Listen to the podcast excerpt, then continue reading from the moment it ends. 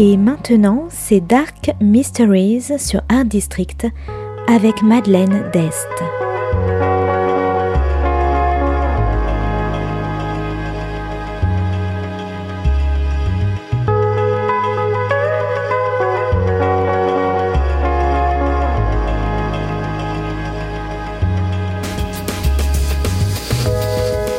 Welcome to Dark Mysteries, a book review show devoted to crime, mysteries, thrillers, and the dark side of human nature. I'm Madeline Diest. Join me as I talk about great books in the crime and mystery genre.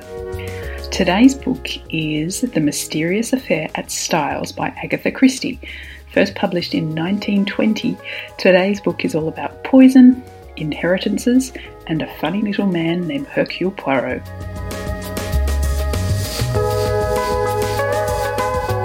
Colonel Hastings was sent home from the war as an invalid and is now at a bit of a loose end until he runs into an old friend, John, who invites him to come and stay at his house in the country, Styles Court. Grateful for the invitation, Hastings makes his way to Styles Court, which is run by the wealthy matriarch of the family, who is now known as Mrs. Inglethorp, having married a younger man, much to the chagrin of the other residents at Styles Court. The other residents include John and his wife, his brother Lawrence, a young girl family friend named Cynthia, and Mrs. Inglethorp's secretary, Miss Howard.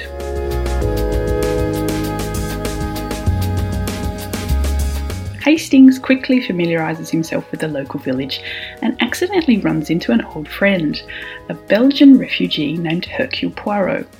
Poirot had been a famous detective in his home country before the war and is now living near Styles Court. One night, Mrs. Inglethorp suffers a fit in her room, and the whole house, including Hastings, is roused to help her. But unfortunately, the matriarch of the house dies, and rather than natural causes, strychnine poisoning is suspected. Alongside the local police, Hastings calls in his old friend Poirot to help solve the mystery. Using his own methods, Poirot finds out about the recent arguments in the house considers the evidence of a broken coffee cup, a destroyed will, a splash of candle grease, and a newly planted bed of begonias. But unlike the police, Poirot is not satisfied the killer is as easy to spot as everyone thinks.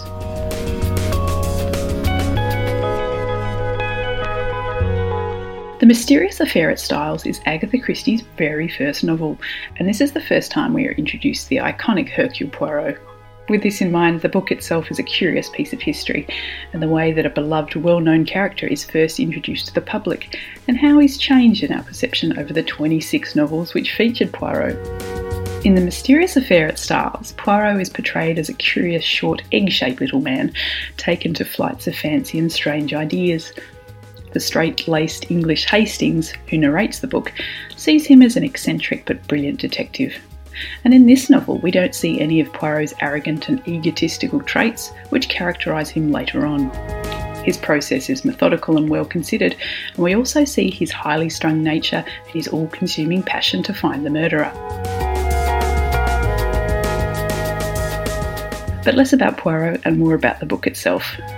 The plot twists and turns, of course, as the police arrest one member of the household after another, but frustratingly, they're not able to get to the truth, while Poirot bides his time until he has all the evidence he needs.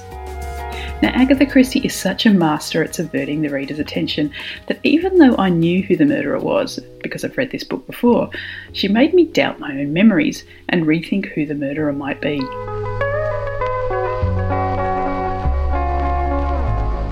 So, if you like the first outing of a well loved character, manor houses, murders for money, intricate clues, and poisons, I recommend The Mysterious Affair at Styles by Agatha Christie. Thanks for listening to Dark Mysteries. If you have any feedback or want to say hello, you can contact me at Art District Radio by email at mde at artdistrict-radio.com.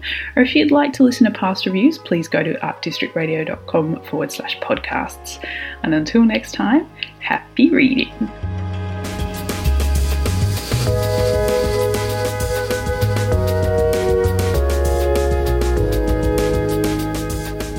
C'était Dark Mysteries sur Art District, la chronique en anglais de Madeleine Dest qui nous vient directement d'Australie.